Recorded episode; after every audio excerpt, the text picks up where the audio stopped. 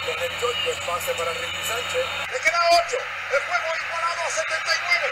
¡Vamos, Venezuela! ¡Vamos! ¡Tonta! ¡Tonta! ¡Entre dos! Sigue Lamont, va para adentro, para leva. ¡Tremenda la volcada, vale! ¡Contra, vale!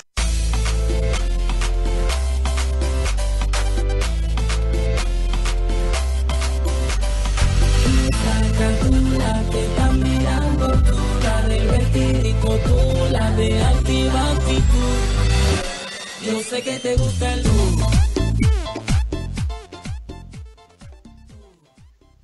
Muy buenas tardes, Cancha Latina, una semana más aquí en Uno contra Uno Radio, en UQ Radio.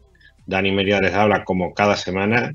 Hoy ya se huele, se respira, se siente esa, esa pasión olímpica. Hemos visto el desfile, hemos visto todas las delegaciones y Cancha Latina no iba a ser menos. Se ha venido hoy aquí un poquito, una, aquí ambiente virtual a, Tokio, como vemos por aquí, por aquí detrás. Y, hablar mucho de, de, Juegos Olímpicos. Tenemos dos representantes latinoamericanos, tenemos a Argentina en el masculino, tenemos a Puerto Rico en el baloncesto femenino y, y, vamos a charlar sobre todo de eso, un poquito de tertulia, algún invitado y también un poquito hablar de que en paralelo sigue habiendo un mercado de fichajes, sigue habiendo ligas en activo y sigue habiendo entrenadores y jugadores que toman nuevos cargos. Vamos a hablar con uno de ellos también hoy, vamos a hablar con el coach Marcelo Signorelli, el que fuera seleccionador uruguayo, que va llega al banquillo de Trubil y va a ser uno de nuestros invitados y vamos a charlar, a, vamos a hablar también de Puerto Rico con Luis Modesti, vamos a hablar de Argentina con José Cevig y vamos a sumar a dos de nuestros tertulianos de cabecera de cancha argentina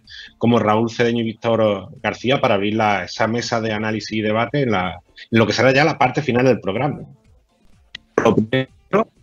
Larga, vamos a viajar hasta Puerto Rico para hablar con Luis Modesti de todo lo que va dejando el baloncesto superior nacional eh, y sobre todo esa, esa, ilusión de las chicas de Puerto Rico que van a una cita histórica y, yo creo que es muy importante ir, repasando todos esos detalles, como decimos, intercalando un poquito la información de actualidad, la liga en activo, con, con lo que va a ser los Juegos Olímpicos. Y un, un baloncesto superior nacional, eh, no sé si decir que empieza como terminó el el torneo anterior con, uh, con Vaqueros de Bayamón muy fuerte. Brujos de Guayamay le sigue un poquito, pero un, eh, un dominio sobre todo de, de, Vaqueros de Bayamón para, para intentar buscar ese back-to-back -back y ese bicampeón, bicampeonato de forma consecutiva. Y lo veo ya conectado y lo saludamos un día más, lo vamos, lo vamos a hacer ya casi plantilla fija de cancha latina. Bienvenido de nuevo de Puerto Rico, Luis Modesto. Saludos, ¿cómo estás? Encantado de tenerte por aquí y yo ya tengo el, el, el olimpismo y, el, y todo esto de los Juegos Olímpicos lo tengo ya metido dentro y deseando empezar ya a ver competiciones muy centrado en el baloncesto, pero yo creo que esta oportunidad cada cuatro años, cada cinco años en esta ocasión de ver un montón de deporte y ver esa competitividad internacional que a mí por lo menos me gusta mucho pero también eh, queremos charlar contigo por, porque tenemos el baloncesto superior nacional también en medio de todo este, de toda esta eh, novedad olímpica y todo esto que tenemos con Tokio 2020 y un baloncesto superior nacional que, como venía diciendo antes de, de, de darte paso, con vaqueros de Bayamón muy fuerte. Sí, eh, tomaron todo donde dejaron la burbuja, o sea, quedaron campeones en la burbuja, fueron el equipo más dominante en la burbuja barrieron la serie final y entonces pues ahora mismo pues están dominando la competencia en este inicio de torneo. Un gran partido en Arecibo, no es fácil ganar en Arecibo, es una cancha grande, había más de 6.000 fanáticos, eh, así que Javier Mojica tuvo un partido de 9-9 en triple, eso no se había visto nunca en la historia de la liga. Ángel Rodríguez, 14 asistencias, eh, consiguiendo a los tiradores, haciendo mejor a sus compañeros. Brucewitz debutó, un gran debut, que había jugado el año pasado con los indios de Mayagüez. Cristian Duliter no puede estar por una lesión en la ingle. De hecho, ganaron un partido sin, sin ese segundo refuerzo. Así que el equipo de Bayamón, tremenda preparación, tremenda ejecución eh, técnica, defensiva. Eh, no permiten ningún canasto fácil. Las rotaciones siempre están a tiempo, se comunican. Eh, o sea que, que es algo impresionante lo que se ha visto hasta ahora de Bayamón. Y una, una, a punto del equipo que se, ha visto, que se ve con resultados ya muy pronto y, y es que bien lo dice el, refrán, el dicho de, de, lo, que bien, lo que sale bien no se toca y, es lo que han pensado en el, en el rancho vaquero, manteniendo toda la, a todo el núcleo del equipo como venimos comentando esta semana, Imal Romero, Javier Mojica, Ángel Rodríguez que vuelve a un nivel, como tú decías, donde lo dejó la, en las finales, como MVP de las finales y, y de hecho, MVP de la primera semana está manteniendo ahí un, gran nivel que, que, al menos yo después de tanto tiempo de, de parón quizás no lo, no lo esperaba a este nivel ya tan pronto en la temporada. Sí, exacto. O sea, hubo un parón como de seis meses, ¿no? Más o menos, vamos a poner cinco meses porque entrenaron un mes, un poquito más de un mes. Pero sí, o sea, lo dejaron todo, o sea, empezaron donde dejaron todo y eso, eso habla muy bien de la preparación y de la confianza que tienen los jugadores. Eh, hay una confianza dual entre el coach jugador, jugador coach. O sea, que ejecutan como él, como él quiere, eh, los jugadores dan el 100% en ambos lados de la cancha, que eso es bien raro verlo tan temprano en la temporada. Los jugadores a veces tienden a administrarse, ver cómo pueden caer el ritmo ofensivo y después pues van trabajando lo que es la defensa, pero realmente todo lo que yo he visto de Bayamón ha sido bastante positivo y va a ser un equipo difícil de vencer en esta etapa de la temporada y y puede ser un equipo que vaya mejorando mientras vaya surgiendo la marcha. Eso sí, pues ya han sufrido lesiones, que fue la lesión de Dulite, los jugadores van a empezar entonces eventualmente a tener pues su, su, su achaque, eh, las rodillas, etcétera, y entonces pues ahí van a tener que administrar bien esos minutos, pero tienen un plantel bastante completo y un gran inicio de torneo. Y, y, la, y además que la, la, pieza que cambian, que es Mike Grusewski, que, que ha caído perfectamente en el equipo, ya lo hemos visto en el debut, ese, ese tipo de, jugador que sin hacer un derroche de, de, cualidades, siempre, siempre, siempre rinde en cualquier equipo. Lo vimos en, el, el, la temporada anterior en el BCN, lo hemos visto en México, lo hemos visto en, Uruguay, que sin ser un, un, sobresaliente táctico, ni técnico, ni físico, un jugador que, va a rendir y, yo creo que le, ha cuadrado. Yo cuando vi el el nombre de Brusewski para sustituir al Doolittle, me parecía muy buena opción porque va a cumplir y ya lo ha demostrado en el primer partido. Es un jugador que es tirador, esa es su principal arma, pero es un jugador que aporta bastante al colectivo y ayer lo vimos defendiendo, ayer lo vimos ayudando en los rebotes, que es una área pues que ayudaba mucho a Doolittle y defendió. O sea que es un jugador que entiende el baloncesto colectivo, que entiende que es un ganador, es un ganador básicamente eh, y entonces Doolittle pues no era tan buen tirador, sí tuvo sus momentos en la burbuja, pero era un jugador que ayudaba en defensa perimetral, podía ayudar en la pintura, eh, en la carrera y esas cosas. Brucewitz pues eh, está tratando de no solamente ayudar en esas áreas donde ya estaba ayudando Doolittle, sino añadir ese tiro exterior consistente, que es algo que convierte a Bayamón entonces en un equipo eh, extremadamente difícil de vencer porque hay otro tirador más que está creando espacio que puede crear espacio para que ataque sí, Ángel, claro. para que ataque Javier, para que ataque eh, Romero, que es otro jugador que crea su ofensiva en ataque y en pick and roll, así que es algo, una firma bastante acertada. Y, y más allá de, de, que Arecibo también había empezado bien, a mí el equipo que, porque a Vaqueros digamos que se le esperaba bien en este nivel, me ha sorprendido bastante Brujos de Guayama, ¿no? muchos jugadores aportando, sin, digamos, sin una gran estrella, pero cinco, un grupo de cinco o seis jugadores por ahí por encima de la doble decena y, sumando para, para, que el equipo esté ahí con 4-1 en las primeras posiciones ya en este inicio de torneo. Sí, no, y, repitieron el plantel, eh, añadieron a Javi González que no había podido estar por lesión. La debilidad de este equipo normalmente ha sido en la posición de armador, pues entonces reciben a Javi que viene de lesión. Ponce presta a Giorgi Pacheco a Guayama, han tenido un excelente inicio y entonces un equipo, Eric Rodríguez, que es el entrenador, enfatiza mucho en la defensa y la ofensiva corre por las manos de, Ben McCauley, que es tremendo jugador. En la ofensiva llega al bloque y del bloque pues llega a los tiradores, jugadores cortando, él hace cortina, hace jugadas de pick and roll. Y entonces pues están, están teniendo un lado, en el lado defensivo han sido bastante intensos y bastante disciplinados y en ofensiva pues pueden jugar a media cancha y también pues tienen esa capacidad de jugar en transición y Kyle Gibson, que es el, la nueva figura sí. en este equipo, pues no, no, está forzando mucho la marcha tampoco, ni está forzando tiros malos, entiende cómo está jugando este equipo y pues está tomando lo que le está dando la defensa y pues está haciendo un buen trabajo, con excepción del primer juego, los demás han jugado bastante bien. Luego, eh, lo que sí vemos un, grupo, un grupo A, zona A, como, como queramos definirlo, que sí está un poquito más, más igualado, sí se está viendo un poquito más de igualdad, que es más propio, que quizás sí es lo que es mucho más propio de este, de este inicio del torneo. Sí. Y, o sea, Guayama, o sea, es uno de esos equipos sorpresa, pero había llegado a la semifinal, hizo unos cambios, eh, reforzó la posición de armador y entonces, pues, lo que vemos en el resto del BCN, pues, es un buen balance competitivo, con excepción de Macao. Los demás equipos están en la pelea. Guaynabo ha tenido un inicio lento, que fue otro de los semifinalistas, tiene 0 y 3, si no me equivoco. Eh, y, y, pues ahora recibe a Renaldo Bogman. Y se, todavía se están encontrando. David Stockton no estaba en ritmo empezando la temporada. Taekwondo Rolón.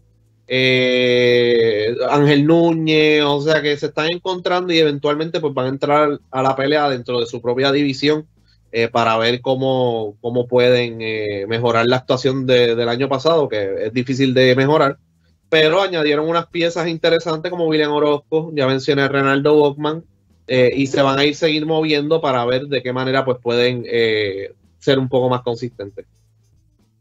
Y, y, lo que llegó muy pronto fue, no sé si el plato fuerte o ese, ese partido más interesante, ese cangrejero contra capitanes, eh, fue de, no sé si, si el juego, si la atención está más en el juego, en el, el propio tabloncillo o en la grada por, por todo lo que se genera alrededor. Un, un, partido al más puro estilo casi de finales de NBA que se están jugando en, en paralelo. Yo creo que el, eh, una, un golpe en la mesa del BCN con, con todo lo que puede ser en unas condiciones no pandémicas con estos dos equipos, con, con esa gerencia nueva y, y lo que puede ser el espectáculo dentro y fuera de la cancha.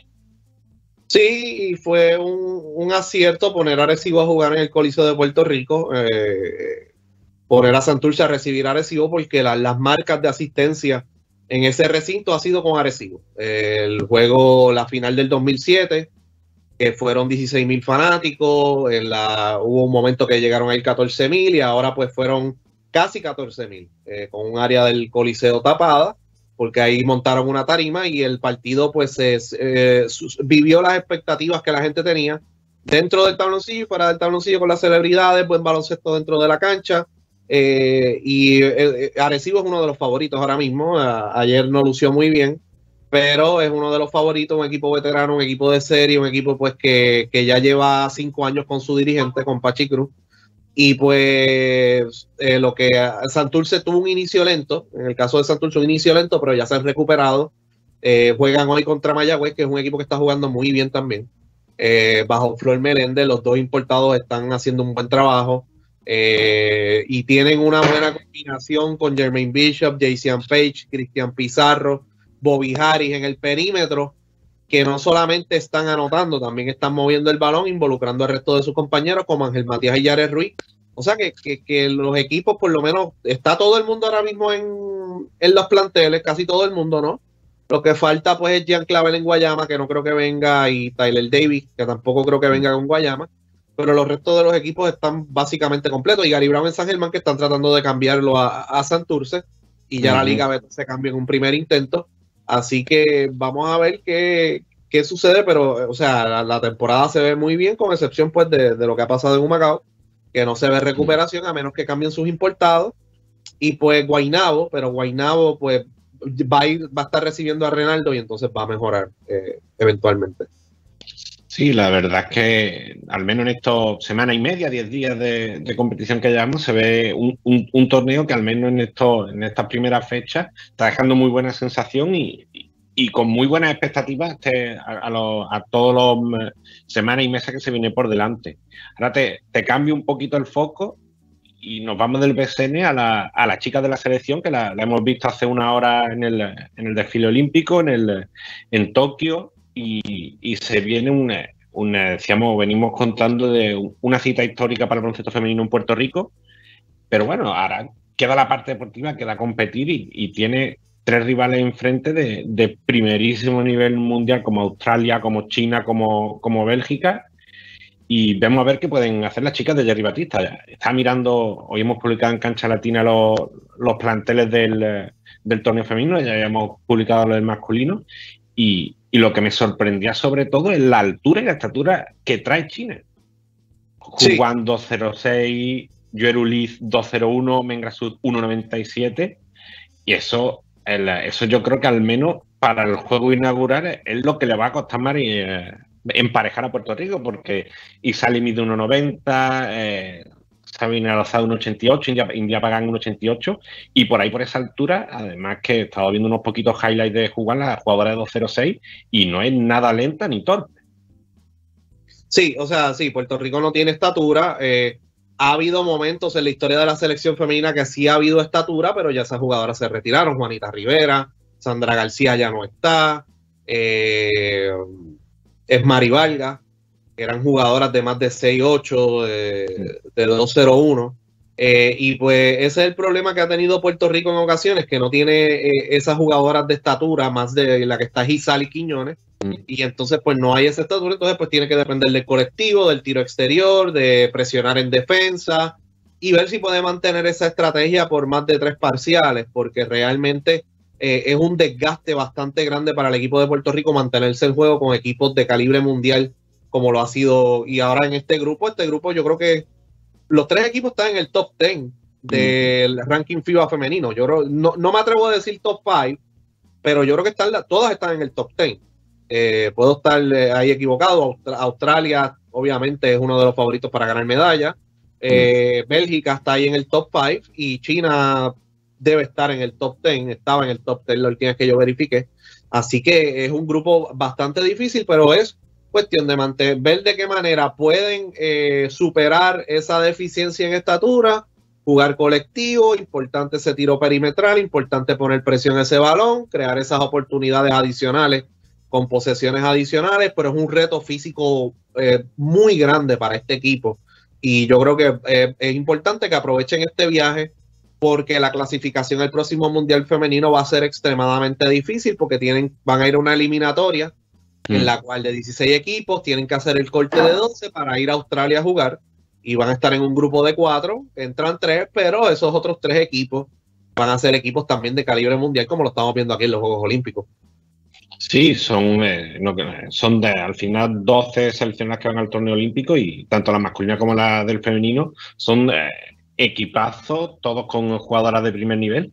Y tenemos la, el debut de, de, perdón, de Puerto Rico ante China el martes 27, tres días después contra Bélgica y otros tres días después contra Australia, sin Liz Cambage, pero igualmente un equipazo. Sí, yo creo que ahí sí puede, se le puede emparejar un poquito más en estatura, pero igualmente yo creo que al, al final, eh, lo, siempre lo que comentan los, los entrenadores en este momento, ir, aprender y competir la enseñanza que, que tiene que sacar porque necesita un triunfo al menos para irse a los cruces porque recordemos que clasifican las dos mejores de cada grupo y las dos terceras mejores y mínimo una victoria y se antoja una tarea difícil pero yo creo que aunque caigan los tres partidos si, si mantiene la línea de competitividad yo creo que el, fanático de Puerto Rico se puede quedar más que contento con, con lo que hagan estas chicas en el torneo olímpico Sí, no, o sea, e, es, un torneo de aprendizaje, ver lo que tienen los otros equipos, ver de qué manera nosotros podemos, pues, eh, conseguir esas jugadoras de estatura. Ahora mismo, pues, en Puerto Rico no, no tengo conocimiento de seis jugadoras de estatura, pero sí hay Rican que tienen esa estatura y ver de qué manera, pues, podemos mejorar la preparación. Ya tuvieron sus fogueos, ya tuvieron dos fogueos, tuvieron un fogueo con Japón y tuvieron un fogueo, si no me equivoco, con Bélgica, perdieron ambos. Eh, previo al, inicio del torneo. Así que eso es un proceso de aprendizaje. Ya tuvieron el AmeriCop, tuvieron una serie de fuegos en Bélgica hace más de un mes antes del AmeriCop. Así que es un proceso de aprendizaje después de estos Juegos Olímpicos, sentarse y pues ver de qué manera, qué es lo que tenemos, qué podemos mejorar, qué podemos identificar y movernos hacia adelante. Eh, pero es, es, tremenda experiencia lo que tienen las muchachas y si podemos sacar una victoria pues yo creo que sería algo eh, extremadamente histórico. y entonces pues eh, seguir jugando duro. Yo sé que las muchachas van a salir a jugar duro y yo sé que pues el cuerpo técnico ha sabido identificar cuáles son mis fortalezas, cuáles son mis debilidades. Yo tengo que jugar para mis fortalezas y ver de qué manera pues puedo eliminar de que ellos me dominen en la pintura tan ampliamente para no perder por más de 20 puntos. Y, ya por último, se, me antojaba imposible no preguntarte por uh, un poquito del, del preolímpico masculino, que lo tuvo muy cerca Puerto Rico, por lo menos ese, avance un poquito más cayó en, los dos partidos, pero lo, de todo me quedo con una sensación de, para mí un descubrimiento que es George Condi, no, eh, había oído hablar de él, no había visto algunos highlights, pero la, sensación que me, que me quedó en la cancha para un jugador tan joven y con la madurez que jugó es que eh, señal de que ahí Puerto Rico tiene un jugador interesante de futuro para muchos años. Sí, y, no sé si eh, estás de acuerdo conmigo, pero yo entiendo que Condi debería explorar las oportunidades que podrían surgir en Europa como profesional ahora mismo. Yo sé que mm. pero lució inmenso, lució espectacular, lució maduro, como dices, y entonces un jugador de 6-8 con esas capacidades, pues es algo impresionante. Y considerando que en la Universidad de Iowa State no le habían dado la oportunidad de tiempo que, se esperaba, eh, le redujeron los minutos del tercer de un año a otro. Y entonces, pues, el Puerto Rico le da la oportunidad de jugar en este torneo de alto nivel y luce de esa manera. Eso yo nunca lo había visto realmente. Así que posiblemente la última vez que yo vi algo así fue con Dani Santiago, pues Dani Santiago no le daba mucha oportunidad en el BCN. Tuvo su oportunidad en Italia con el Varese y esas cosas, pero no había jugado muchos minutos de juego y lució muy bien en el Mundial del 2002 en, en Indianápolis. Así que eh, es, algo que da sensaciones positivas. Este sería su último año de colegial. Y entonces yo creo que el, el cielo es el límite para un jugador como Condi con esa cualidad, esa estatura, esa calidad física, trabajó en su juego, estaba hasta anotando el triple, que era algo que no se veía en la selección juvenil cuando él estuvo. Así que eso de las notas positivas es esa, Gary Brown, Jan Clavel y Piñeiro, que ya están en Europa, eh, ver de qué manera eh, pueden seguir mejorando y ahí pues tenemos una buena base y ver cómo podemos redondear ese grupo para poder lucir mejor en torneos contra equipos europeos, que ese ha sido el talón de Aquiles para Puerto Rico en los pasados 21 años. Además, eh, se ha escuchado, ha, mencionado un nombre importante, has dicho Daniel Santiago, y aquí en Málaga se han escuchado una ovación de repente, se ha escuchado aquí una ovación, se ha puesto toda la gente aquí alrededor en pie, porque aquí en Málaga, Dani Santiago es un jugador muy querido que se tiene un gran recuerdo, un gran recuerdo de él. De hecho, se le cuando, cuando llegan los, los pivos grandes, que por suerte o por desgracia hace tiempo que no llegan un pivo grande referente, siempre es muy recordado y siempre preguntan por dónde estaba. Que lo, lo hace poco, yo, recuerdo que estaba en una, en una, trabajando en una academia en, de, en Florida, si mal no recuerdo. Y ah, le hicieron, le hicieron exacto, exacto. Y no hace mucho hicieron una entrevista aquí en algún, en algún medio local eh, recordando su paso y un jugador bastante querido. A ver si, si escuchan aquí y me traen más jugadores bien de Puerto Rico, bien de Latinoamérica, que sigan todos bien recibidos. Y, pues bueno, Luis. para que le envíes el scouting a Málaga. Sí, sí, yo yo siempre hago aquí, pero eh, no me hacen mucho caso, así que bueno, seguiremos empujando para traer a ver si vienen más jugadores latinoamericanos por aquí. Bueno, Luis, eh, muchas gracias por pasar este ratito. Eh, estaremos muy atentos al BCN, a las chicas, a todo lo que se viene y al baloncesto Puerto Rico y, y hablaremos contigo en próximas semanas. Sí, gracias también. Bien. Pues un abrazo, Luis, y vamos a seguir con el programa vamos a pasar de Puerto Rico, cogemos nuestro vuelo charter y nos vamos a ir hacia Montevideo. En Montevideo vamos a, recibir a nuestro próximo invitado, el, coach Marcelo Signorelli. Lo teníamos, uno de los coaches con, de más éxito en los últimos años en Uruguay. Pues salió campeón con Biguá, con, con Aguada. Eh, fue el coach de la selección tanto de mayores como la, en varias categorías menores. Y hasta 2018 estuvo en la selección pero que eh, le perdimos un poco la vista porque tomó un rumbo diferente. Estaba de, no recuerdo exactamente, creo que es secretario de deporte en la, alcaldía de Montevideo. Y, ahora de nuevo vuelve de nuevo a la, a cancha, vuelve de nuevo a, los banquillos de la, de la, Liga Uruguaya de Baloncesto. Lo vamos a tener eh, con Trubil este año y queremos charlar un poco con él porque una, una voz muy interesante porque nos va a aportar desde el, eh, todo lo que eh, consiguió y todo lo que llegó en estos tiempos de atrás, este, este paréntesis en, eh, su carrera con, eh, con, esta nueva, con ese nuevo cargo, también le queremos preguntar cómo, se vive el, baloncesto, alguien que ha trabajado como profesional, que va y, que vuelve de esta manera a un equipo con opciones como ser el Rojo de Pocito. Y me comenta Leo Margo de los Contables que ya lo tenemos conectado, así que lo saludamos. Bienvenido a Cancha Latina. Eh, Marcelo Signorelli, buenas tardes. Bueno, sí, buenas tardes para ti también. Sí, no, no, todavía no almorcé, pero digamos buenos días. Pero bueno, está.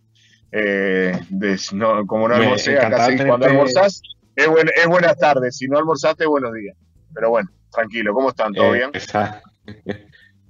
Pues, eh, como decía, ganas de, charlar contigo, de, tenerte, porque te echamos de menos los banquillos de, la LUB, de la Liga Uruguaya, y, qué bueno tenerte de regreso este, para esta próxima temporada con Trubil.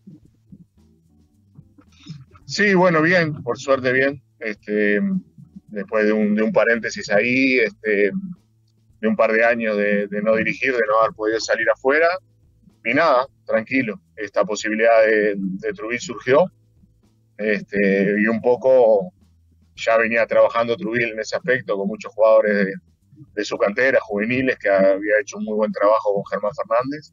Y bueno, un poco es continuar ese camino, ¿no? Tratar de continuar ese camino. La verdad que es una linda oportunidad de volver a trabajar.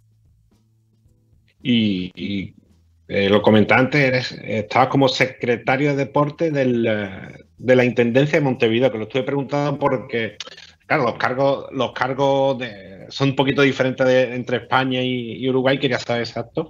Y, cómo, cómo has vivido este, este cambio en eh, tu carrera profesional, porque yo creo que el, baloncesto y, y la dirección de los equipos no se deja de lado por mucho que tome otro rumbo.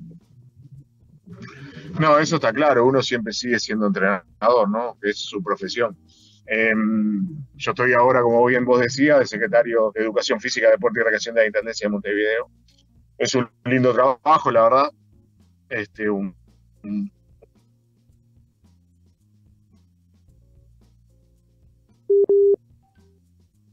este, voy a seguir con ese trabajo y hacer las dos, y hacer las dos cosas, ¿no? Vamos a ver si, si me da el cuerpo, pero pienso que sí, porque no son, los horarios se pueden compartir perfectamente, se pueden hacer las dos cosas. Así que por ese lado, al tener muchas ganas y tener equipos de trabajo en los dos lados, se pueden hacer perfecto, es viable realizar las dos tareas, ¿no? Y, Marcelo, te voy a preguntarte, en, estos años, eh, como bien decía, eh, no, se deja de lado mirar la competición y, aunque sea con un, ojo y un poquito así de, reojo, como decimos por acá, se sigue viendo la competición en una temporada que, si bien como todas las ligas han vivido este momento difícil por la pandemia, pero al final hay competición y yo creo que dos ligas bastante interesantes, al menos estas dos últimas que hemos visto, con esa un poquito más larga con Aguada como campeón y la, y la especial, la, la, luz especial más reciente en este 2021 con, con como campeón. Sí, claro, o sea, la, larga, eh, la final fue Aguada Trubil, yo creo que Aguada fue un justo campeón, este, hizo un poco mejor las cosas eh, a lo largo de todo el torneo y en la final especialmente, y después en, la liga corta también, una linda liga, y Biguá fue el mejor equipo indudablemente, y así lo demostró eh, en las finales. Nacional dio lo que pudo, pero al final yo creo que las lesiones y, y el buen juego de Biguá con un Donald Sims y Rudd espectaculares, este, la verdad que se llevaron bien esta liga corta. Y bueno, ahora ya con Uruguay, con el tema de la vacunación, que la población ya estaba bastante avanzada en la vacunación y todos, este, pienso que va, va, a estar bien para esta liga, ojalá que pueda ser con público, este, con gente en las tribunas, y eso va a ser importante para el producto, ¿no? Eso va a estar bueno, sin duda. Sí, se viene una, una liga que, a lo mejor no va a ser normal o, con, la, con la realidad que estábamos viviendo esto, antes de todo esto, pero sí va a recuperar un poquito más de normalidad, un torneo más largo, eh, esperemos que como bien dices con, con público en las gradas y, no, sé qué esperas de esta temporada con, con Trubil.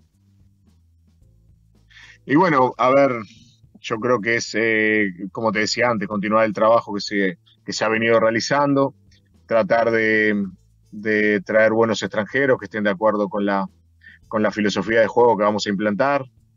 Indudablemente no está fácil el tema de extranjeros.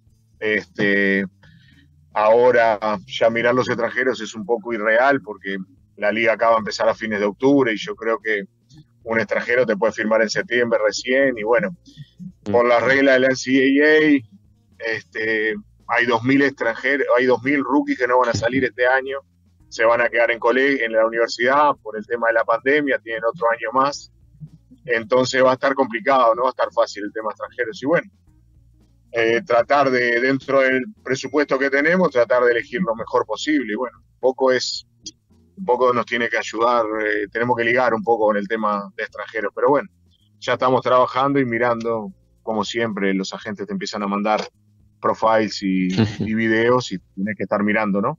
Pero bueno, falta, todavía falta, eh, yo creo que empezaremos a entrenar el 1 de septiembre, creo no, vamos a empezar el 1 de septiembre, y bueno, y vamos a tener un mes y medio, 45 días de preparación para, para el debut en, en la liga, ¿no? Sí, lo, bueno es que Truville ya tiene una base de, jugadores nacional, Gonzalo Iglesias, eh, con Federico Soto, Manuel Mayor, Santiago Massa, y yo creo que esa, esa base ya es importante para, para, construir sobre eso y, como bien decía, dar continuidad al, al, trabajo que se venía haciendo en el, en el equipo y sobre eso a ver hasta dónde se puede llegar con, con el equipo, porque en este momento está claro que en este momento de la temporada eh, todavía a dos, meses del inicio, muy pronto para hablar de, de objetivos eh, en, lo que a la, en lo que a la competición se refiere. No, claro, eh, las cuatro fichas mayores que nombraste son esas, ya están con contrato, o sea, y ya Truville tenía una base, eh, por supuesto, y después están los chicos que van a jugar en el metro, que son seis, este, y bueno, vamos a darle rodaje a esos, a esos, a esos chicos también. Este, y después los, el tema extranjero, ¿no? Como hablábamos. Y bueno, vamos a ver. Ah, pienso que todos los equipos van a, eh, van a jugar por entrar en playoff, eso está claro. Y bueno, y ahí después, como es dos ruedas local y visita, trataremos de hacerla lo mejor para entrar en playoff y después ver. Este, pero ese a principio es, es el objetivo de Trujillo, es entrar en playoff, está claro. Y, coach, te llevo por, por la última experiencia como, como, entrenador, que fue la, la selección uruguaya. Mm, supongo que evidentemente habrá sido eh, todo lo que ha hecho Uruguay en, esto, en estos últimos meses, sobre todo con ese preolímpico, donde yo creo que Uruguay, iba a decir Urunday, perdón, Uruguay rindió quizá por encima de lo que se esperaba en un torneo de un nivel muy alto. Sí, indudablemente fue así. Este, yo creo que hizo un muy buen papel. Yo creo que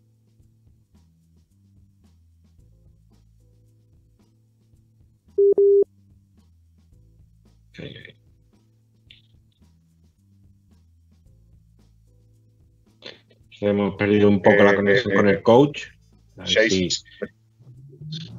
Ahí, ahí, ahí, te recuperamos, Marcelo, que te habíamos perdido un poquito. No sé si no, nos escuchas tú bien ahora. Yo te escucho ahora perfecto, sí. sí. Se te había ido la voz, pero ahora te escucho perfecto. Sí. Eh, no casi toda la respuesta se, se, nos había perdido. En estaba hablando del, papel de, Uruguay en el preolímpico que había dejado el, listón muy alto. Sí, sí, probablemente lo dejó muy alto y te decía que eh, cuando está Granger, eh, digo, toma otra fisonomía el equipo, indudablemente. Está, está, clarísimo. Y dejó el listón muy alto, está una excelente actuación, sin duda. Sí, y además, yo creo que a lo mejor las caras más visibles son Jason Granger, Bruno Fittipaldo, que lo hemos visto como amplía contrato esta misma semana en, en Tenerife, pero se vienen por detrás una generación muy interesante con, jugadores que se están desarrollando fuera. Estamos viendo todos los jugadores que han jugado en, en Obras Basque en Argentina este, en este último año. Agustín Ubal, que lo tenemos en, eh, en Fútbol Club Barcelona. Y, viene por ahí también una, una generación, eh, Juan Iducase, Santiago Vescovi, que viene con formación universitaria en Estados Unidos. Una generación muy interesante que viene por detrás eh, también para, mantener a Uruguay en alto nivel internacional. Sí, está claro todos esos jugadores tienen una proyección muy interesante, están en, sus respectivos países, están a gran nivel. Y bueno, Uruguay perimetralmente hablando no tiene problemas. De, aquí a, mm. a cinco o seis años más, a 10 te diría, no tienes problema de ningún tipo. Mm. Eso está bárbaro, está, está muy bien. Y, y, coach, por último, siempre cuando, cuando uno tiene, tiene algún invitado, siempre echa un vistazo a su carrera porque siempre hay detalles de la, de la carrera que a lo mejor pasan un poquito más desapercibidos o a lo mejor no lo tiene uno tan fresco en la, mente. Y, ahí recordaba, me tiraba un poquito del archivo de Cancha Latina y recordaba tu paso por, por Correcaminos de Colón en, en Panamá. Eh, yo creo que también Uruguay y, Panamá muy vinculados en baloncesto por todos los jugadores panameños que han jugado en la, Liga Uruguaya, pero yo creo que también un, grato recuerdo además por, jugar con Correcamino en, un, en una liga tan, en un torneo tan diferente y tan bonito como es la Liga de las Américas.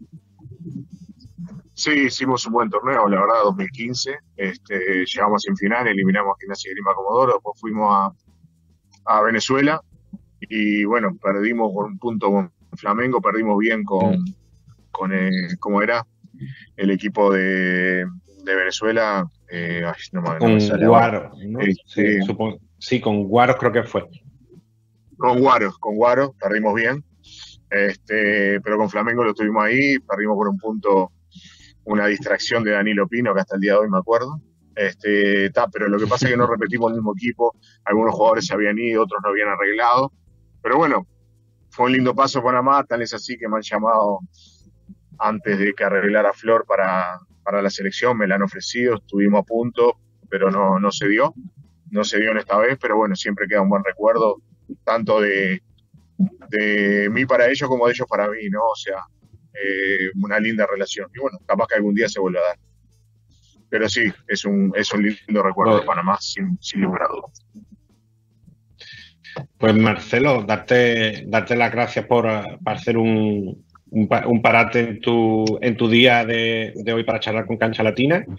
Un gusto tenerte aquí en, eh, nuestro programa y, desearte suerte para este nuevo desafío con Trubil y seguramente, estaremos dando cobertura y que la próxima vez que hablemos contigo será para que haga algo, que sea para celebrar algo importante del, Rojo de Pocito. Bueno, muchas gracias a vos, Daniel. Te mando un abrazo grande y estamos en contacto. Y a las órdenes como siempre. Abrazo grande. Chau, chau. Un abrazo, Marcelo, y cerramos esta primera parte del programa.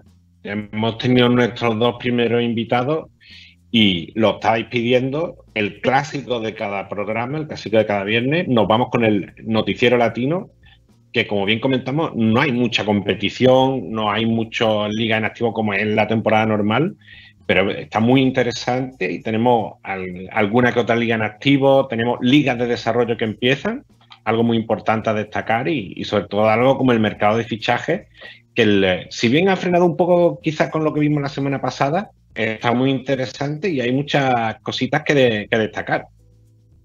Si os parece, vamos a empezar por, por la Liga Nacional de Baloncesto Profesional, que ya empiezan a cerrarse los banquillos, empiezan ya poco a poco a, a quedar los bancos completos y un fichaje que ya lo esperábamos, el de Nico Casalánguida, se venía hablando que iba a ser el sustituto de Paco Olmo en Fuerza Regia y el, coach argentino cerró por tres temporadas para seguir su carrera también en México, ya lo vimos los dos últimos años con Aguacatero, lo vimos en la última Superliga con Guayquería y lo vamos a ver en este próximo torneo corto de México con, con el equipo región montano. A la derecha y en la placa, otro que repite en México, Sergio Valdolmillo, el coach granadino, vuelve con, con Astro de Jalisco, con Astro de Jalisco, perdón. Se esperaba que siguiera, pero no se ha confirmado hasta dentro de la última hora y, bien por el, por el coach español que repite con, la franquicia de Guadalajara. ¿Qué más tenemos? Tenemos una competición en activo, lo comentamos con nuestro compañero José Miguel González la semana pasada y se reanudó la, fase regular, esta recta final de la fase regular en Chile, con eh, una, conferencia centro muy picante. Tres victorias en estos días desde que volvió el torneo, creo que fue el pasado domingo. Universidad de Concepción consiguió tres victorias, otras tres para Leones de Quilpue, que también cierra su pase a la postemporada. Y, y dos para en el otro lado para el Club Deportivo Valdivia, que, sube posiciones. Pero ahí vemos cómo se van sumando los juegos que quedan por disputarse por, entre los postergados y y alguna fecha más que quedaba en esa conferencia centro y aclararse las posiciones para lo que será el, eh, los playoffs de esta Liga Nacional de Chile. Eh, lo más destacado en el último, último juego ayer, Leones de Quilpue 83, Quilicura 67, con Darrell John y Barhan eh, Amor como figura del equipo felino, 18 puntos para Jones y 17 para Barhan Amor. Y seguiremos atentos a todo lo que pase porque aquí a la vuelta de la esquina están los playoffs y los contaremos desde www.canchalatina.com como cada torneo. ¿Qué más tenemos? Seguimos con los fichajes. Dos de los hombres que quedaban en el mercado brasileño, Jorginho y Rafa Helseimer. Jorginho salta de Sao Paulo a Franca y Rafa Helseimer vuelve de nuevo, deja Flamengo y vuelve a Bauru, vuelve a su casa. Y importante destacar el, bonito Big Three que va a formar Franca Baschechi con, uh, con Jorginho, con Lucas Mariano y con Lucas Díaz, un, equipo muy a tener en cuenta para la próxima temporada que va a dar un salto más de calidad que siempre es el equipo francano en competiciones importantes, eh, perdón, en competiciones internacionales y siendo importante en el NBB. ¿Qué más tenemos? Seguimos este recorrido y como os comentaba, eh, las ligas de desarrollo que están surgiendo. Muy estamos viendo el, eh, ahora mismo activo en Brasil, que empezó en el, en el día de ayer, semifinales en Ecuador con, con Panamá también, que acaba de empezar hace, una, hace unos pocos días. Y es bueno que estén surgiendo todas estas ligas porque siempre hacemos ese pequeño reclamo de las generaciones que vienen por detrás. Y República Dominicana viene ahí con, con, un torneo con 16 equipos, juntando a equipos de la Liga Nacional con equipos de los diferentes torneos regionales de baloncesto superior.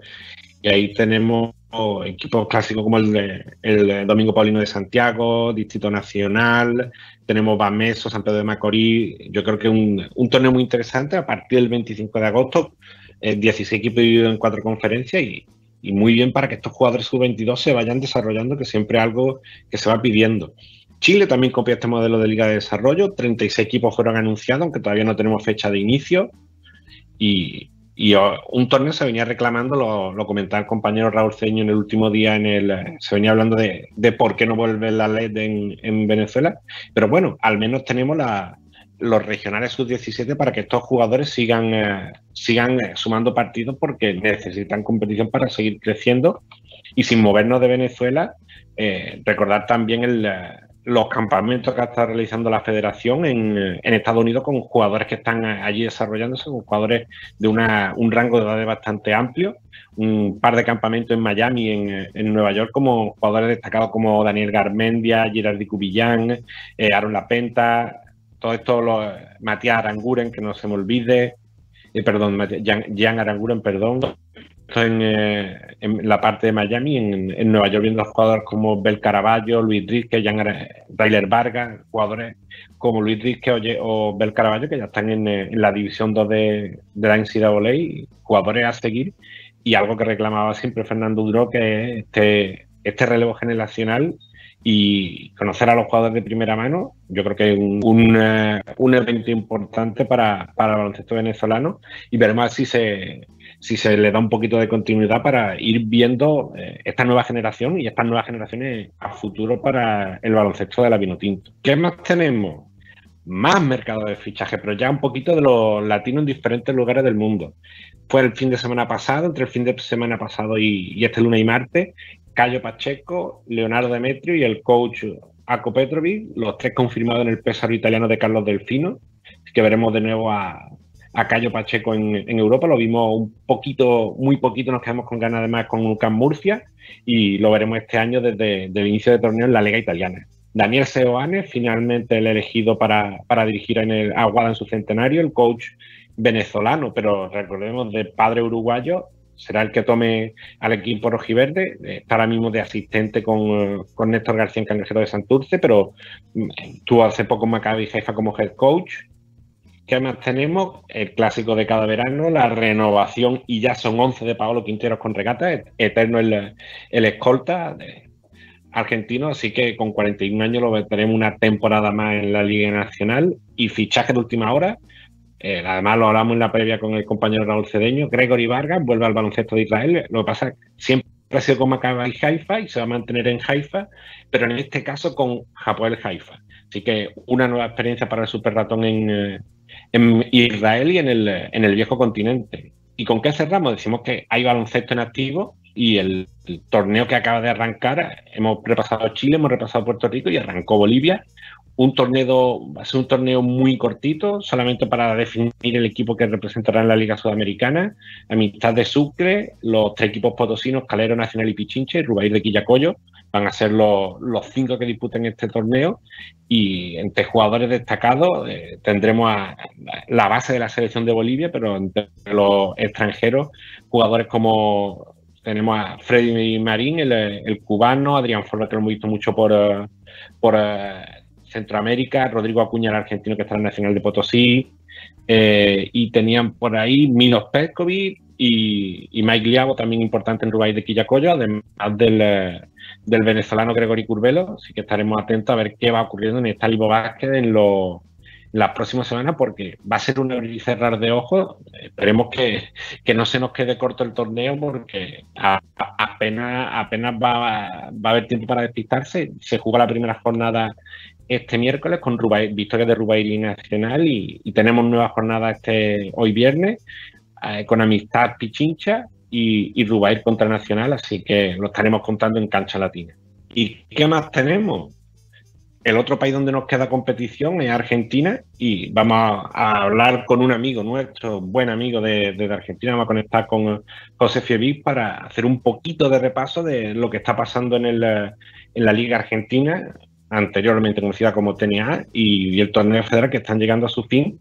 Y siempre es importante, aunque, se, aunque los torneos de ascenso no solemos prestarle mucha atención porque, como siempre decimos, no damos para tanto y no tenemos tanto tiempo para estar al día de todo, pero yo creo que es importante echar un vistazo hacia, hacia lo que está pasando para conocer el, el, próximo equipo en la Liga Nacional, qué equipos ascenderán.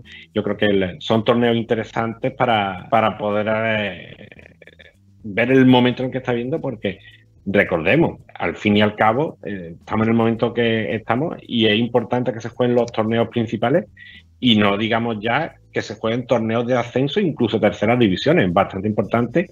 Y creo que lo tenemos conectado. Le vamos a saludar. Viajamos hasta Argentina y damos la bienvenida. José Fiebi, buenas de nuevo y bienvenido a Cancha Latina una semana más. Dani, ¿cómo estás? ¿Todo bien? Todo bien, aquí un poquito acalorado porque estamos, hemos cambiado una sesión y si logramos completar los 90 minutos de programa sin desmayarnos por el calor, será un éxito del programa entonces. Bueno, me, me, alegro, me, alegro, que tengan tanto calor, ¿no? La verdad que yo lo extraño. Así que te, te envidio. No sé si sanamente, pero te envidio. Y lo, lo que no te vemos es todavía, si no te acabamos de ver. A ver ahí.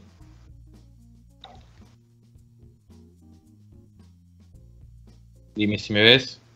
Ahora mismo no te veo todavía, pero bueno, me, ¿No? en lo que vamos colocando, en lo que vamos colocando la cámara, vamos charlando, porque siempre no, al menos desde, desde nuestra perspectiva global de cancha latina, se nos quedan muchas veces lejos los torneos de, de desarrollo, pero yo creo que es un buen momento para, para prestarle atención a la Liga Argentina, el antiguo TNA, con, con esta fase final y esta pelea por el, por el ascenso a la Liga Nacional. Sí, totalmente, totalmente, Dani. La verdad que se está dando eh, dos series espectaculares que, están jugando una del sur. Eh, Quilmes frente a Villamitre. Ayer ganó Quilmes en suplementario en un juego que levantó en el final. Frente a Villamitre, que apenas lo tuvo a, a José Gutiérrez un par de minutos para, eh, para jugar. Un jugador eh, esencial que tiene eh, el equipo bahiense.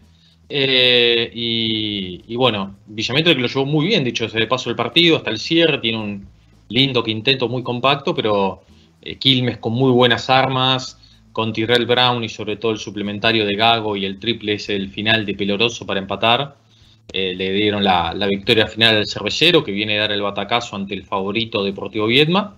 Y en el norte, la verdad que eh, unas finales espectaculares, ¿no? Un nivel de eh, altísima gama a la que están demostrando tanto Unión de Santa Fe como Villa San Martín de Chaco y la serie 1 a 1. Ayer Villa San Martín que ganó su, su compromiso, eh, jugando y teniendo una performance mucho más alta en, lo, en, su producción ofensiva, defendiendo mucho más duro, sobre todo al, perímetro de, Unión y esa batalla de Waters frente a Blossom que, terminó ganando el interno de, Villa San Martín para, para quedarse con, con la victoria y esperando lo que va a ser el tercer juego de mañana cuando se defina al campeón. La verdad que todas plazas muy lindas, ¿eh? pensando en la próxima Liga Nacional y el norte otra vez muy pero muy fuerte con dos grandes equipos que le están haciendo honor a esta final de Liga Argentina.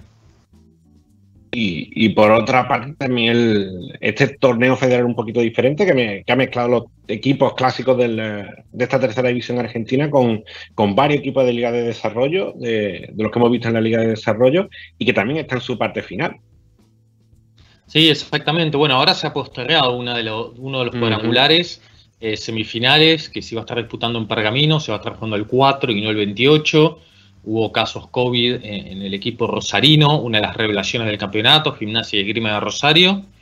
Por eso se postergó y, hay, de hecho hay una serie de cuartos de final que todavía ni siquiera arrancó en Hachal, en San Juan, con otra de las grandes revelaciones de este torneo.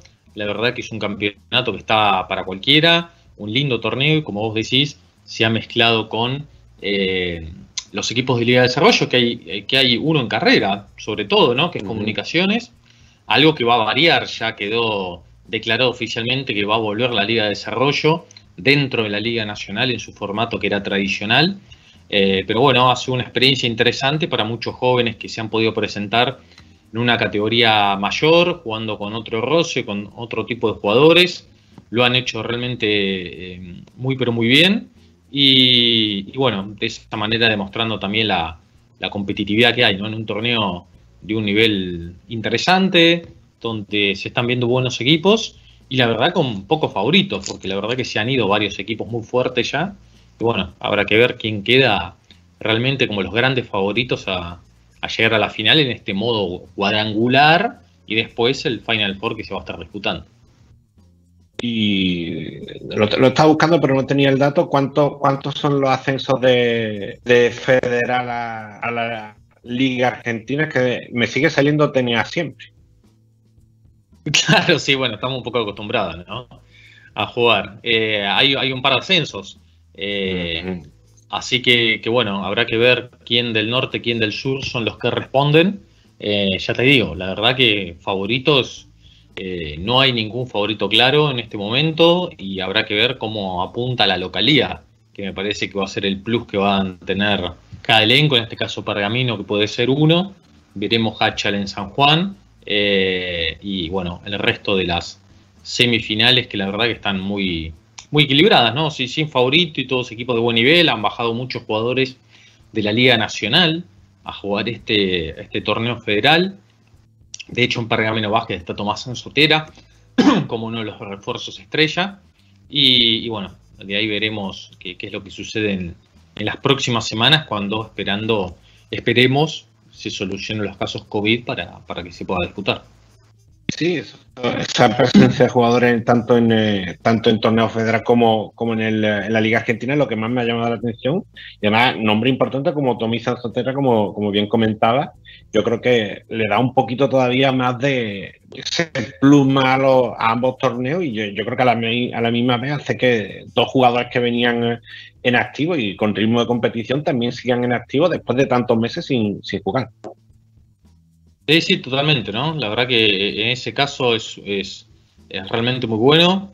Eh, y, bueno, de, esa manera creo que eh, hace al torneo realmente mucho más, eh, mucho más interesante, mucho más parejo. Y, bueno, de esa manera hay varios equipos que han logrado ponerse en carrera, ¿no? El caso de Zárate Básquet, de Pergamino Básquet, Gimnasia Rosario con la presencia de Rodrigo Gallegos desde la conducción. Eh, la verdad, bueno, el norte ni hablar, ¿no? Tiene muy buenos elencos y, bueno, esperando lo que será la definición los para las, próximos, eh, las próximas semanas, ¿no?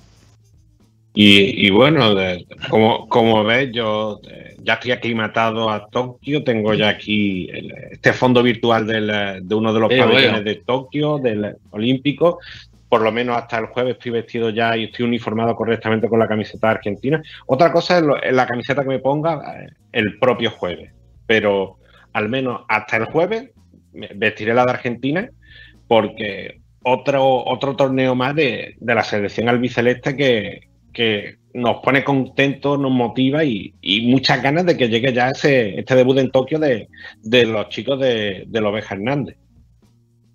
Sí, la verdad que sí, ¿no? La Argentina que va a estar disputando, va a disputar su primer juego el próximo lunes 1.40 de la mañana, así que vamos a tener una madrugada, por lo menos para acá, una madrugada muy intensa eh, para el seleccionado argentino. Hoy se dio la presentación oficial de, los Juegos Olímpicos, donde estuvo obviamente la delegación argentina presente. Eh, cinco jugadores que van a debutar, Dani, ¿no? Que no es poco, ¿no? Casi la mitad del plantel que va a debutar en un Juego Olímpico para Argentina más allá de, la experiencia que tienen algunos jugadores, caso Luca Vildosa, por ejemplo, pero para él va a ser su primer juego olímpico, dicho sea de paso. Y, la selección argentina va a tener un grupo realmente muy duro, ¿no? Considerando que entran tres de los cuatro, eh, ver cómo se las arreglará con Doncic y compañía de entrada, enfrentar a, un enorme conocido nuestro como es eh, España y obviamente el local que, que no es menos siempre enfrentar al local, ¿no? Más allá de que uno cree que podría ser el rival más débil, pero la verdad que Japón también está en alza y teniendo los Julio Lamas en el banco de suplentes, no es un dato menor para, este seleccionado albiceleste a la hora del scouting general y un Japón que encima le ganó a Francia en un, partido amistoso, que tiene dos NBA. España creo que va absolutamente poniendo toda la carne al asador para, conseguir el oro que le falta que no tiene en realidad. Y bueno, y Eslovenia, que me da la impresión de que puede ser la, gran amenaza de, los Juegos Olímpicos con, con el jugador superestrella del momento que es, que es Luka Doncic, ¿no? Así que la verdad que es muy complejo para Argentina, pero, pero como dije varias veces, no hay que tomar tanto lo que pasó en los amistosos, eh, más allá de que eh, fueron golpes duros, sobre todo en materia de competitividad y, lo que produjo Argentina, pero de todas formas hay que confiar en, una camada que cuando se conecte creo que puede dar que hablar y ojalá esté conectada, ¿no? Como no, nos brindó todo ese espectáculo en el 2019.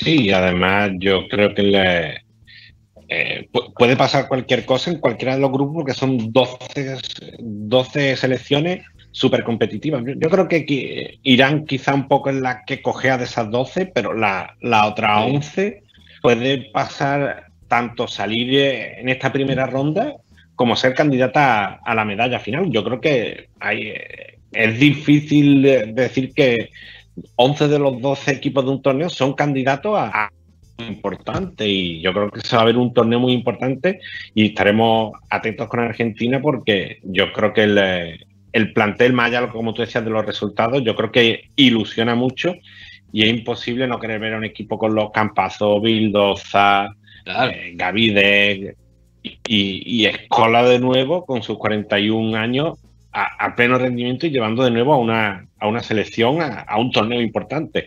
Lo comentábamos en, en los live durante la temporada, su buen rendimiento en Milán, lo venimos comentando, pero yo creo que es inevitable no hablar de él y, y de lo increíble que está haciendo este, este cierre de carrera, que esperemos que no sea cierre total de carrera, pero bueno, lo disfrutaremos en el, eh, si son los, últimos partidos que lo vemos, como si continúa la temporada que viene. Tal cual. Sí, sí, no, totalmente, ¿no? La verdad que en ese caso para, eh, para Luifa, eh, bueno, lo mismo para Gasol, ¿no? Considerando dos, mm. super leyendas, que, que, ojalá tengamos esa foto del enfrentamiento, ¿no? del cara a cara eh, marcándose, ¿no? porque son dos leyendas del básquet mundial.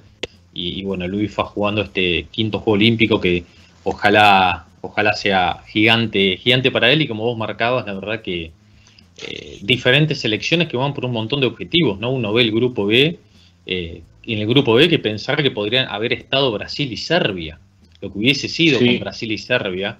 ¿no? Y ahora teniendo dos selecciones muy diferentes pero también que están en un gran momento, sobre todo Italia me parece que puede dar un par de batacazos, eh, el equipo azzurro, y, bueno, obviamente lo de Australia que, que remite a un muy buen equipo con Mills nuevamente a la cabeza, después lo que pasó con Estados Unidos, eh, Nigeria que quiere ser la gran sorpresa, un grupo B que realmente está para cualquiera, y en un grupo A donde habrá que ver eh, qué tan fuerte se va a mostrar Estados Unidos, si llegan también los finalistas de la, de la NBA para, para reforzar al equipo de Greg Popovich y, Francia si se puede sacar las ganas de una, de una medalla olímpica también.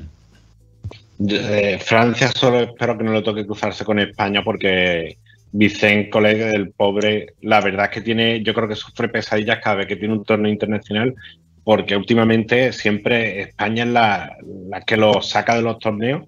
También es que España está a un gran nivel últimamente y yo creo que vienen unos días que yo, yo decía que por horario a mí se me complica bastante porque aquí tenemos horarios de 3 de la mañana, 6 de la mañana y 10, creo que son, si mal no recuerdo, ya al otro lado del Atlántico ya no lo quiero ni pensar, sobre todo viendo como la ceremonia que ha sido de lo último en celebrarse y ya a una hora totalmente temprana. Yo creo que el que quiera disfrutar de, al menos en el directo y que no le hagan spoiler con los resultados, va a tener que tirar de un buen despertador, un buen termo de café y, hacer, hacer un, sacrificio para poder ver a, esta generación, al menos en directo. Seguro, sí, sí, seguro, ¿no? La verdad que vamos a tener diferentes horarios. Tal vez el más difícil ese que tiene Argentina en el comienzo de de la competencia, eh, pero, pero la verdad que creo que van a ser unos Juegos Olímpicos eh, de mucha calidad por, lo, por los equipos que hay, por la paridad que se puede presentar, de repente tal vez alguna chance que pueda mostrar Estados Unidos para, para con el resto. España creo que va por alguna revancha contra, contra los norteamericanos, ¿no? España que jugó estuvo en los últimos tres podios. Eh, y, buscando obviamente la, medalla dorada que, es el debe un poco que tiene. Eh, y, bueno, de ahí ver qué otros candidatos aparecen, ¿no? Y qué tan candidato puede ser Argentina, sobre todo por el enorme grupo, grupo C que, que se le ha puesto en el camino con, con, Eslovenia y creo que va a marcar un poco lo que pasa en ese partido con Eslovenia, ¿no? la situación de Argentina eh, y, y, el progreso que puede tener. Un par de días después jugará ante España eh, ojalá que no se juegue la clasificación con Japón, sino que esté un poco mejor, eh, considerando partidos anteriores, lo de España y lo de, Eslovenia. Pero, pero bueno, la verdad que con muchas ansias sobre todo y muchas ganas de ver a, al selección argentino y ver a las diferentes selecciones. Eh, ojalá hubiesen sido más porque la verdad que hay tantas buenas selecciones que podrían estar compitiendo. ¿no? Imagino el propio Lituania, imagino el propio eh, Grecia con, con Antetokounmpo eh, estando presente, ni hablar eh, Brasil. así que, bueno, ahí, ahí, estoy por fin. Em, y, y, bueno, así que bueno, veremos ¿no? lo, lo, que sucede. La verdad estamos muy ansiosos, con muchas ganas, con mucha historia, ¿no? transitando en cada una de las notas, hablando de, de cómo han sido los últimos Juegos Olímpicos y, y bueno, qué lejos que ha quedado Río 2016 y, bueno, ahora esperando Tokio después de lo que fue la presentación que vimos eh, hace poquito, hace un par de horas oficialmente. Sí, y ahí vamos, vamos a sumar otro, otra pata a esta mesa de, debate. Nos vamos a ir a, nos vamos a viajar, se lo digo toda la semana, pero es que dejamos lo mejor para el final y, siempre conectamos para el programa con él. Pura vitamina desde Caracas Buenas tardes, mi estimado Raúl Cedeño. Daniel Mérida, saludos para usted y para todos los que nos sintonizan a través de uno contra uno web, igualmente al otro panelista que está acá. Ojalá, y, coincido con usted porque estaba oyendo el programa eh, desde su principio. Eh, ojalá la selección argentina eh, pueda volver a lo que mostró en el Mundial, porque lo que se vio de esa selección argentina en, Las Vegas, en los Estados Unidos, en esos encuentros preparatorios, nos generó un poco de inquietud a todos los que seguimos el baloncesto eh, latinoamericano y sobre todo porque ellos son uno de los, eh, de los representantes de Latinoamérica en las Olimpiadas. Sí, yo creo que el, fue parte, realmente fue parte de un proceso y habrá que ver cómo, porque yo, incluso por momentos vimos a, Sergio Hernández probando cosas muy diferentes, eh, poniendo quinteto muy diferente en pista y yo creo que el, eh, es, forma, es una forma de ver cómo las selecciones se van preparando, pero yo creo que estarán muy bien para, para lo que será el desafío final, este el primer partido del torneo. Como veníamos diciendo, que debuta contra nada más y nada menos que Eslovenia. Así que yo creo que será muy importante de ver cómo llega el equipo. Y si, os parece un poquito, un poquito de repaso por, ir eh, mencionando algunos de los, de los equipos, de los planteles, vamos a hacer un poquito de repaso con el, en el grupo A tenemos Irán, República Checa, Francia y Estados Unidos, como veníamos diciendo, Irán quizás sea la que se nos queda un poquito más coja. Por, por el nivel que hemos visto y porque sobre todo sus jugadores referentes son jugadores ya muy veteranos y pero esa Francia con tanto, con ese físico de siempre, Estados Unidos, veremos cómo llega. Y, no hablemos de República Checa, que fue la sorpresa del pasado mundial y que la rompió toda sacando a los favoritos en este preolímpico. Así que un grupo A priori que nos va a dar, que ya solamente con esos tres nombres ya nos va a dejar mucho interesante para ver. Me, acuerdo, Dani, eh, Raúl, discúlpame, lo, que fue ese preolímpico República Checa. Lo goleó Turquía, apenas ganó su partido, creo que fue con Uruguay, eh, una semifinal que ganó un suplementario eh, con, el local, con Canadá, y una final espectacular donde lo dominó y lo aplastó a Grecia. ¿no? Casi de quedar eliminado en primera ronda del preolímpico a tener la mejor final de todas, la más dominante del preolímpico y con un jugador extraordinario que está en un nivel de locos como es Tomás Satoransky, que más que merecido hoy haber sido el abanderado de, mm. su país en los Juegos Olímpicos, uno de los nueve eh, basquetbolistas que fueron abanderados eh, en el día de hoy, uno de ellos fue el base eh, de la NBA, así que la verdad posiblemente Checa también de qué hablar, otra vez en el camino de Estados Unidos. Sí, cuidado con República Checa y cuidado con Francia. Francia se vio muy bien y viene jugando un muy buen baloncesto de alto nivel, así que no la va a tener fácil. Y otra preocupación, muchas personas dicen, bueno, eran encuentros preparativos, encuentros de fogueo, pero Estados Unidos tampoco demostró eh, lo, lo, grande que es en el baloncesto de la NBA. Así que mucho cuidadito en ese, en ese grupo A, porque no las tiene del todo fácil eh, la selección de los Estados Unidos. Y ojo, vuelvo a hacer hincapié más con lo que demostró recientemente en Las Vegas, que o, está disminuyendo el nivel o, se quedó estancado, no disminuyendo, se quedó estancado el nivel de la NBA y el nivel europeo viene creciendo o algo raro está pasando allí. Pero mucho cuidado en ese grupo A. Sí, yo creo que a ver, también es muy importante cómo llegan Middleton, eh, Ryu Holiday y, Devin Booker porque van va a ser prácticamente bajarse del, avión, ponerse el pantalón corto después del enorme viaje de algo tan eh, de algo tan eh, exigido exigente como, como la final de la NBA, pero están por ver con qué nivel llegan esos tres jugadores que están llamados a ser piezas importantes desde luego Así que yo creo que por ahí un, grupo A que sí tenemos tres candidatos a buscar las tres posiciones con, como decíamos, con Irán hay un poquito más descabalgado, por llamarlo de alguna manera. Si os parece, nos vamos al grupo B. Alemania, la sorprendente Alemania, la sorprendente y Australia y Nigeria.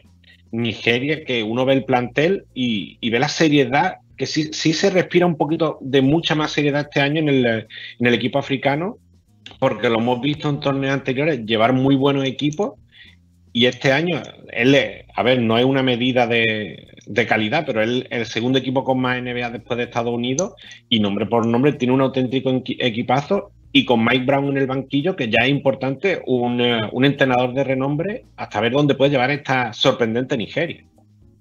Sí, además, Dani, lo, que fue interesante de ver de esa Nigeria, sobre todo en el partido con Argentina, lo que mostró tácticamente, no solo un equipo súper atlético como nos tiene acostumbrados, sino tácticamente cómo se paró en la cancha, cómo contuvo en defensa, cómo demostró mayores aptitudes técnicas, cómo se nota la diferencia de tener jugadores NBA dentro de un plantel que se ha hecho mucho más rico y ni hablar un entrenador de la jerarquía de Mike Brown que conoce a la perfección lo que es eh, el básquet universitario, el básquet norteamericano, para implantarle ese chip al equipo nigeriano, que la verdad viene en alza completamente y cuántas diferencias encontramos en un 2019 donde Argentina le ganó tan cómodamente a Nigeria, más allá de un primer tiempo parejo, y de repente encontrarse 20 puntos abajo, ¿no? Si bien no es la realidad, lógicamente, pero, pero pasó.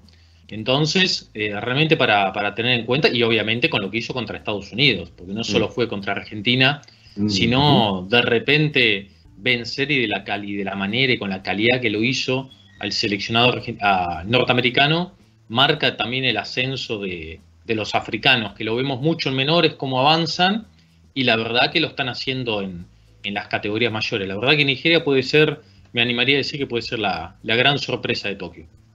Coincido contigo, coincido contigo con relación a Nigeria. Eh, eh, comparo a los nigerianos como a Milwaukee Bucks. Eh, no partieron como favoritos en esta temporada y fueron campeones. Nigeria le ha pasado lo mismo, siempre parte de favorito, se habla mucho de Nigeria y al final no llegan a ningún lado. Pues en este momento no se ha hablado mucho de Nigeria y miren cómo está la selección africana. Entonces puede ser una de las gratas sorpresas en estas Olimpiadas en Nigeria. También me ha gustado mucho el baloncesto australiano eh, fluido, se, ven nuevos aires dentro del baloncesto australiano, pero definitivamente para llevarse este grupo no creo que haya otro candidato que no sean los nigerianos. Y que si miramos el plantel, eh, estamos viendo Pesa Chihuahua, Opala, Milleoni, Yosokoye, Ngora, todos, todos jugadores que con minutos y un equipo con mucha proyección. Yo creo que es muy importante esa, esa por decirlo, hablando de eh, hablando coloquialmente, esa mano que está metiendo la NBA en África. Ya lo vimos con la Basketball Africa League y con esta selección de, Nigeria. Yo creo que es muy importante esa, ese orden que le puede dar a, Nigeria. Yo creo que estaremos muy atentos, pero yo no puedo dejar de lado a Italia con ese trío Manion, eh, Polonara y Simone Fontecchio, que fue una auténtica sorpresa en el preolímpico, ni Alemania, que Alemania nos rompió todos los pronósticos, sacando a Brasil cuando damos a Brasil por candidatísima por el nivel que había mostrado en ese, en ese torneo. Y vimos como Yo creo, Wagner Dani, se, sí. Yo creo, Dani, hubiese apostado mi casa a que Brasil ganaba esa final con Alemania. ¿eh? Porque realmente iba con todas las de ganar. Realmente parecía, y parecía casi imposible con el nivelazo que estaba mostrando Brasil en un, en un alt con toda la intensidad, con todo el juego, con todo lo que estaba teniendo, que realmente le, que pudiese perder contra un, un, equipo alemán que la verdad no llegaba ni de casualidad como favorito a la final. Y de la manera como perdió, fue muy categórica la manera como perdió Brasil. Eh, yo siempre digo en, en, este tipo de casos de una manera jocosa, ¿no? Los agarró el síndrome de Space Jam porque es que no se consiguieron nunca. Nos parece que hubiesen perdido todos los poderes, le hubieran robado todos los poderes y, fue una selección brasileña completamente irreconocible, eh, que inclusive los señores que estaban eh, narrando el encuentro eh, se, vieron hasta sorprendidos por la manera como perdió el, el combinado carioca con los alemanes. Sí, además a mí me, llamó la atención, fue, un juego donde Gesheimer que lo estaba anotando todo, no le entraban los tiros, Víctor Benítez tampoco, pero Alemania sacó, sacó ese provecho, yo creo que le, hizo mucho daño a esos hombres altos tan móviles que tiene, y veremos a Johannes Boyman, Moritz Banner, ya no digamos el, partido que hizo, y, en este caso Robin Benzing, que se me olvidaba, Importante que Alemania llega sin Denis Rueder, no ha podido pagar, no ha podido hacer frente a la Federación Alemana al seguro del, jugador NBA y aún así llega con un equipo bastante importante, así que eh, repasamos Nigeria, Alemania, Australia, yo creo que viene un, plantel importante y, esa Italia, yo creo que mm. aquí también es imposible hacer un pronóstico. es difícil, es difícil porque hay mucha paridad En, ese grupo. Italia también está jugando un baloncesto de altura y de, mucha clase y mucho eh, le, pudieran colocar una ficha a ese grupo, una ficha ganadora a ese, a ese equipo italiano que si llega como se demostró en el, preolímpico, en el repechaje olímpico, cuidadito también con la selección italiana que están jugando un muy buen baloncesto. Yo creo que a muchos no, nos sorprendió y para bien, considerando un poco el desconocimiento que teníamos de él, la tarea de Manion. Eh, Sí. Con 20 años nada más, haciéndose cargo de la selección, prácticamente no lo vimos en la NBA, jugó G-League eh, y la verdad llegaba como una muy buena ficha, pero no sabíamos hasta qué punto podía ser tan buena ficha para Italia. Y la verdad que eh, descolló por momentos, se soltó, desequilibró. La unión que tuvo con, con los tiradores eh, italianos fue espectacular. eh, eh, y la verdad que lo de Polonara, Polonara es un- se ha convertido en uno de mis favoritos, uno de mis jugadores favoritos, creo, Polonara en los últimos tiempos, por todo lo, lo que genera para, para el, el equipo, como lo ha hecho en Vasconia y ahora en la, en la selección italiana, ¿no? La verdad que puede ser otro lindo, otro interesante equipo para ver. ¿eh? Grupo parejo. Mm, nos vamos a, a otro grupo también, eh, el último grupo C, Argentina, Japón, España y Eslovenia. Ca- Casi nada. Además, Visto cómo, cómo viene Donchi de la temporada, cómo ha estado con Eslovenia, como veníamos hablando con los Argentina, España e incluso Japón, que eh, no, no es como en el caso de Irán que se la podemos descartar, porque Japón viene con, con esa nueva generación, con estos jugadores que vienen de fuera, con Rui Hachimura sobre todo, y con Julio Lama en el banquillo, que yo no sé si lo comentamos en su momento, pero estaba claro en el, en el sorteo, no sé si hubo bolas calientes, pero que Argentina y Japón iban a caer en el mismo grupo, yo creo que eran esas cosas, esas, esas cosas divertidas del destino, que, que Julio Lama se enfrentase a su Argentina. Bueno, Sí, aquí, sí. aquí hay dos dolientes de este grupo. Está por un lado Argentina y por el otro lado España. Desafortunadamente, y qué lástima que Venezuela no está en las Olimpiadas, pero también es un grupo complicado. eh, a favor de, Argentina, obviamente, porque es uno de los de los de Sudamérica, le, estamos ligando, creo que la gran mayoría um, de los suramericanos a, la selección argentina. ah, bueno, ahí tiene, usted está ligándole a la Argentina, pero también le liga a la española, ¿no? Eh, eh, eh, Eslovenia, caramba, con ese, con ese nivel que está mostrando Luca, yo creo que se va a llevar el primer puesto de ese grupo y para mí se, es uno de los candidatos a estar disputando podio en el baloncesto de las Olimpiadas 2020, Tokio 2020. A mí, a mí me parece que, que- que después de lo que pasó en el 2019, si un rival que quería volver a enfrentar a Argentina era España. Eh, porque realmente después de, de lo que pasó en esa, en esa final, donde casi que no, no la pudimos ni, ni disfrutar, ¿no? En nuestro caso, todo lo contrario para vos, Dani. Pero eh, creo que Argentina se quedó, ¿no? Con, con la sensación de que indudablemente puede dar muchísimo más ante un equipo español. Y, y creo que si, si quería una revancha inmediata era en los Juegos Olímpicos, ¿no? Eh, y, va, y, va a ser un, partido especial, ¿no? Siempre una Argentina-España es muy especial. Como lo dije anteriormente, España es la bestia negra de Argentina, le ha ganado en prácticamente todas las oportunidades, salvo creo un quinto puesto, si, recuerdo bien, Dani, en un Juego Olímpico o un Mundial. Creo que Argentina le gana un quinto puesto a España sin gasol. Eh, pero realmente después eh, le, le ha costado mucho, ¿no? Y más que a España lleva todo. España va a ganar el oro. Va en búsqueda del oro, ¿no? Con toda esa generación, tiene su generación dorada, que imagino le va a ponerle el punto final.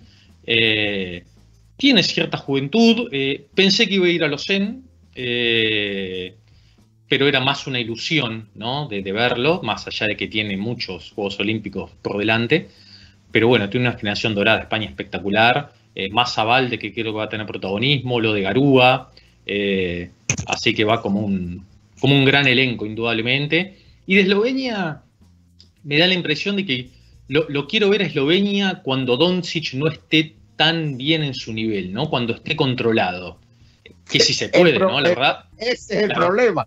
Que, Claro, que es no- difícil amarrar a ese señor. Claro, no, no sé qué tan fácil va a ser controlarlo a Doncic, ¿no? Porque la verdad que tiene todos los recursos por haber, pero digo, en los momentos de do- donde Doncic no esté tan bien, que también puede estar Eslovenia colectivamente, ¿no? Me parece que ahí va a ser donde Argentina en este caso eh, deberá, deberá mostrar toda su categoría para, eh, para quebrar al equipo europeo.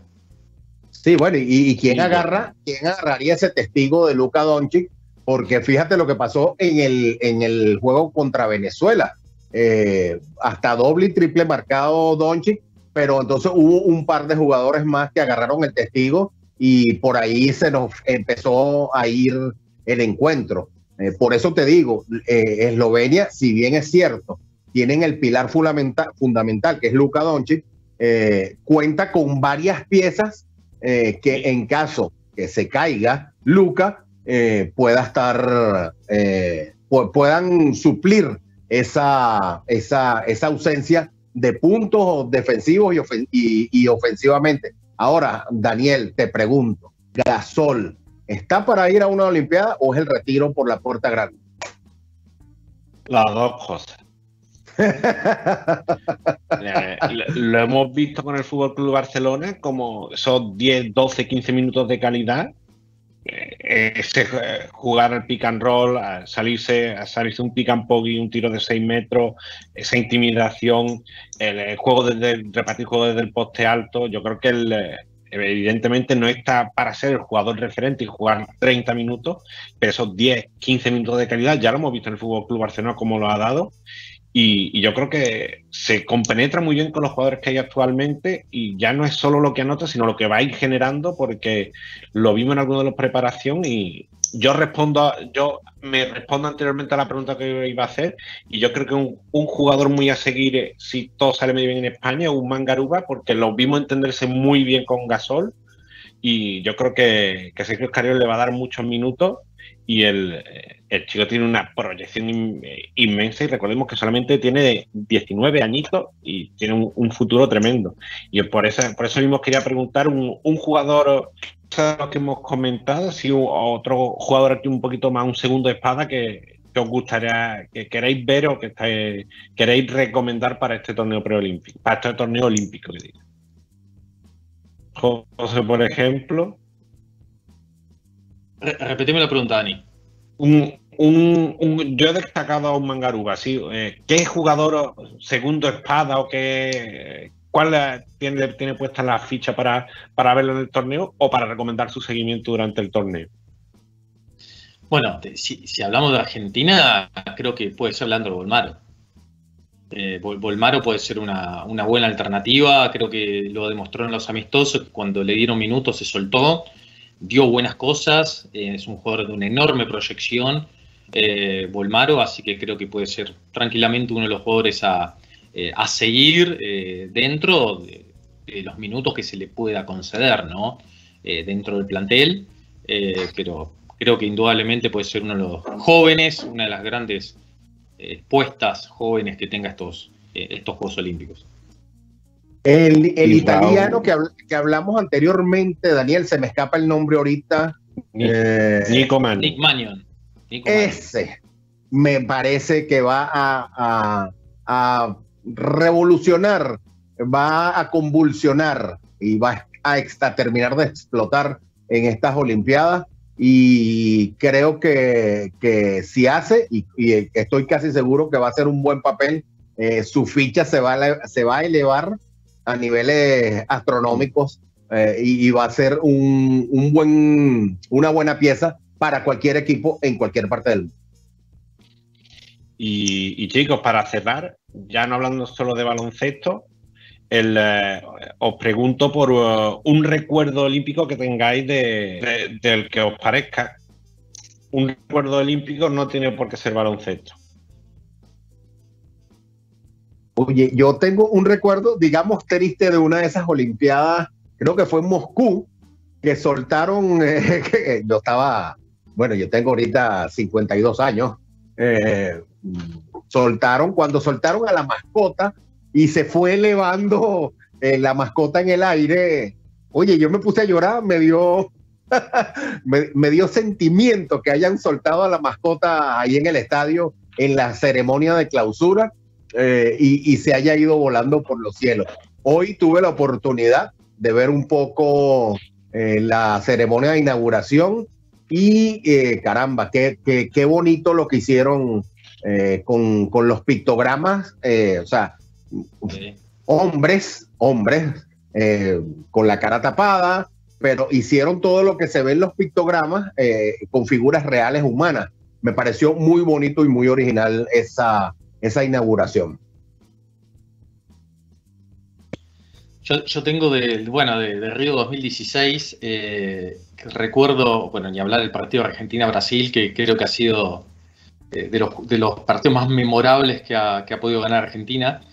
Pero recuerdo que al mismo tiempo de que se estaba jugando Argentina-Brasil al básquet, estaban jugando del Potro contra Rafa Nadal, eh, que creo que eran semifinales ¿no? de Río. Eh, y bueno, dos partidos al mismo tiempo espectaculares. De hecho, me acuerdo que el primer tiempo Argentina perdía con Brasil al básquet y Del Potro había perdido el primer set con Nadal. Digo, bueno, puede ser una tarde terrorífica, ¿no? Y de repente se convirtió en que Argentina ganó dos suplementarios, Del Potro gana en el tercer set en, en que, que es casi como decir que ganó en un doble suplementario de básquet. Eh, y, terminó siendo una tarde eh, increíble para el deporte argentino. ¿no? La verdad es que recuerdo porque fueron las dos situaciones al mismo tiempo y bueno, obviamente ese triple del Chapo Nocioni, eh, ese partido con Brasil en, pleno Brasil, más allá de tener obviamente el, recuerdo de Atenas 2004, creo que ese día la verdad que me, quedó grabado de, lo que pasó de Río. Oye, yo espero vivir un día así. Yo este dejo el mío de cierre porque tengo el, con, con Rojas. Yo tengo el de. En el salto, en el salto yo largo. El...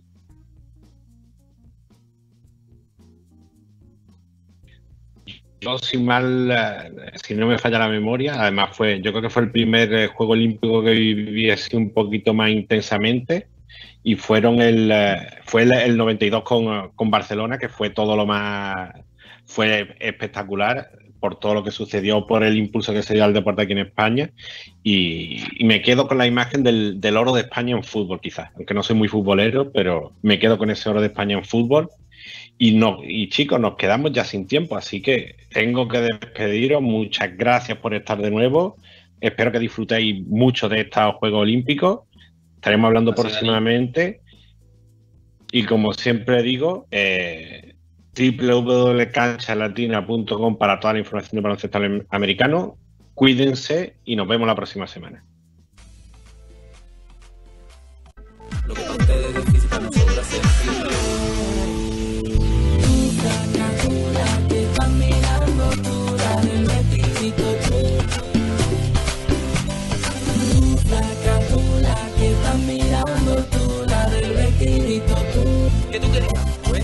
que te gusta.